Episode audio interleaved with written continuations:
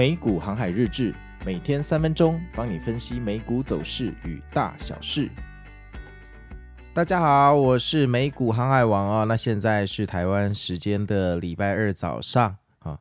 那今天的天气看起来也不错哈，但台北的话看起来一点到三点下午好像有可能会下雨啊。那全天的气温好像在二十六度，看起来没有昨天冷哈，大家自己小心保暖。那昨天美股又发生什么事情哦？那我们就来看一下吧哈。那这个昨天开盘之前呢、这个三大指数的期货涨了一整天，可谓是这个歌舞欢腾哈，大家都非常的开心啊。那一开盘之后啊，承接这股冲劲跟冲动，三大指数啊就往上冲喽。那纳斯达克在最高的时候，甚至来到这个一点五七个百分比哈，这个涨得相当的无情绝情啊，这呃杀空头果然是完全的不留余力呀哈。那我个人昨天看到开盘的时候，我是觉得说这个也真的是蛮狠的哈。你看这个上周四跟上周五走了两个大阴盘有没有？然后上周五哈，那标普还收在这个四千一百零三点的位置啊。然后礼拜一直接给你开高再走高，完全不给空头一个这个人道走廊哈。那开盘的时候这样爆炸性的上涨，完全是可以解释的哈，就是空头被这个意外的突袭哈，就大家赶紧回补。所以其实你可以看到，这个三大指数在开盘的时候，其实三大指数是分化的哈。就纳斯达克走得非常的强，那道琼就走得还好。就纳斯达克表现是高于道琼的，那半导体最强。但是好景不长哈，大概呃反弹到了骗炮时间十点之后就往下坠了。那这个一路啊跌了四十五分钟哈，整整给我们跌到十点四十五，都快要翻桌了哈。刚刚在上涨，你不会又在骗吧哈？拜托不要每天一直骗哈，真的很累啊。结果到了十点四十五，哎，又开启了另外一波反弹，这个也蛮神的哈。因为其实跌到十点四十五的时候，它是一直线往下插到新的日内最低点。那这个日内最低点看起来是应该要下去，那该下去的时候居然反弹，这个就有嫌疑了哦，这个就不太对了哈。这代表该下去的时候没有下去，那是不是代表着有人在拖货哦？就有人在支撑啊？所以从这边开始哈，才是真正的观察的重点。结果就，呃，开始这个盘整哈，一路盘整没上去也没下去，就弹了又跌，跌了又弹，反正就维持在那个水位啊。那这样一路给我盘整到一点二十分哈，足足盘整了两个多小时。看起来今天是不是跌不下去呢？就在这个时候，一点二十分准时往上暴拉哈，直接向上突破哈。那标普更是突破了日内高点。那这个时候神奇的事情又来了，道琼走的比标普好。标普走的比纳斯达克好，好，那这个状况完全反过来哈。那这个如果真的硬要找个理由来解释，也是可以解释啦。就是七个巨头里面，这些科技巨头里面有一些科技股，哦，开始慢慢的回落，哦，那可能大家就是怕说这个礼拜三，因为鲍鱼毕竟有个不确定性嘛，再加上这周三跟周五又有非农跟小非农的数据哈。都是跟利率息息相关的，那科技股影响会最大，所以大家慢慢的就去买那个道琼的股票了，这都可以理解，这都没有问题。事后解释，大家都是大师了哈。那我个人对这种解释呢是比较没有兴趣啊，这个听听就好，可以忘掉哈。好啊，那刚刚说到一点二十就开始往上突破，那标普更是突破日内高点，继续往上涨哈，一路涨到三点半，足足又涨了两个小时，真的蛮厉害的哈。那尾盘的半小时才冲高回落一点点，但走势十分的强势哈，真的是实现了一个漂亮的一日反攻，也就是一日反弹，不能称上是大 V 天龙，但总是好事哈，总是这个黑暗中帮我们带来了一点光芒。那这个科技股的方面啊，这个表现的相当不错哈，苹果、微软走势还蛮强的，那谷歌、亚马逊也慢慢的回温哈，都是领涨。真正的问题是特斯拉，好像从伊隆马斯克出来讲话说要做卡车之后就。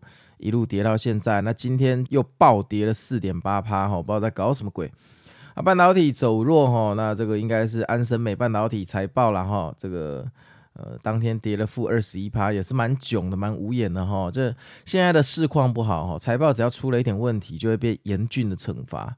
那财报如果很好，像亚马逊那样，也涨不到哪里去。这就是现在的市况，就像我们上礼拜说的哈。气温寒冷的冬天，我们需要多一点的温暖，要持续性的温暖。只有靠一两家的财报去点亮哈，这个灯马上就要熄灭了，这没办法太持久哈。关键还是这周三的利率决议啊。那老话一句哈，昨天的反弹没有办法改变现在的趋势啦。那现在的趋势目前仍然是向下突破，而且是波涛汹涌的向下突破哈。那现在一大早，这个台股虽然涨，不过好像慢慢的转跌，然后这个大家自己小心一点，然后会不会又变成一日反弹啊？这种小反弹如果没有得到这个暴雨和苹果财报的继续加持哈，可能没办法超过一两天哈。那这个如果你觉得你现在进场没有信心可以高歌离席，我建议你还是在场外这个多看一点就好了，看看戏，其实有时候还蛮不错的哈。今天早上八点发布的苹果发表会没什么亮点啦，就把新的 CPU M3 M3 Pro 哈放到这个 MacBook Pro 跟 iMac 上面哈，称不上什么地雷啦，我想这个应该不会是什么大问题。那这一周真的很 busy 哈，这一周呃这个周三周五有非农数据，然后礼拜三有 FOMC，礼拜四盘后还有苹果的财报，非常的忙碌哈。像这一周很可能是今年最忙碌的一周哈，那基本上这个盘势是完全无法预测的哈，有可能一天暴涨一天暴跌，连续这样上上下下四天也有可能。这一周就是咱们就不用预测走势哈，控制好你的部位。那要怎么回避风险哈？我自己可能会买一些选择权啦，好买一些 put，因为像这种礼拜三鲍宇要出来讲话，有非常明确点的日期哈，买 put 比较划算。好因为你平常你挂这个选择权去避险，最大的问题就是你无法预测下跌的时候是什么时候要来嘛。那如果他没来，这个你的权利已经被磨光，礼拜五结算你又被清掉了，那就变成你在交保护费哈。那像这种有明确日期，比如说周五非农就是个地雷啊，周三哎这个 FOMC，那周四还有苹果的财报，那苹果的财报如果出事，礼拜五就黑色星期五了嘛。所以这种时候买 put 时间点相当的明确哈。比较 CP 值比较高哈，给大家参考哈，给大家参考。好，那接下来我们进入 QA 时间哦。那今天的 QA 哈，这个听众哈问说，如何聪明使用融资哈？没有足够的钱去使用融资，呃，是不是很韭菜呢？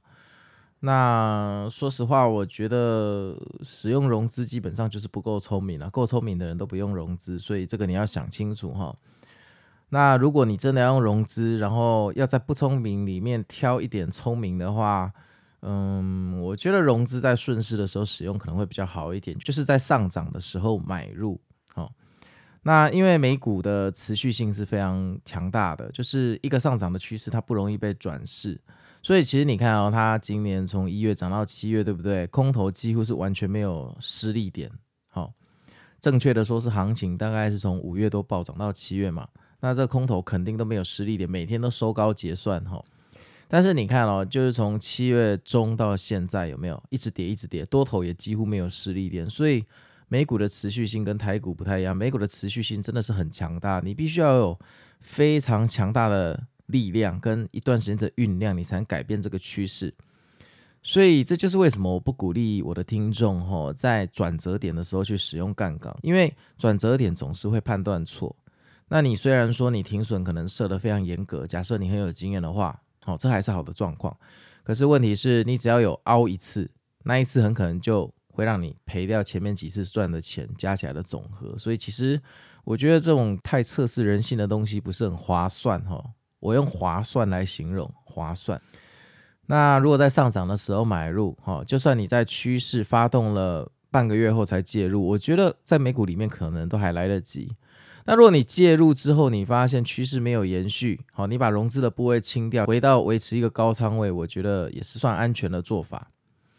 那如果那种趋势只持续三天就下跌，就像我们现在这两三个礼拜遭遇到这种状况，就算了吧。那个不管你有没有用融资，你第一个试单进去，你可能连试单都过不了，到第二阶段你就 GG 了哈。所以融资好在什么时候使用最好？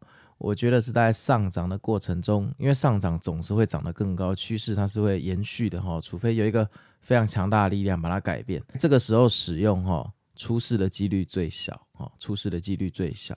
那如果没钱可以融资，是不是很韭菜啊？你就是你就是没钱才需要融资啊，有钱人也不太融资啊，因为其实呃，你资产变多之后，你会发现其实融资是一个非常可怕的东西哈。但是你钱少的时候，你不靠融资，你很难翻身。所以融资，我个人是比较推荐你钱少的时候去使用，那风险也比较可控哈。好，那接下来来到这个赖群的提醒哈。那昨天我们的赖群还是有做定点的播报。那盘前有友善的提醒大家，就是本周啊，这个呃，今天早上有苹果发表会，好像周三有 FOMC，周四有苹果的财报，然后周五跟周三还有这个非农数据。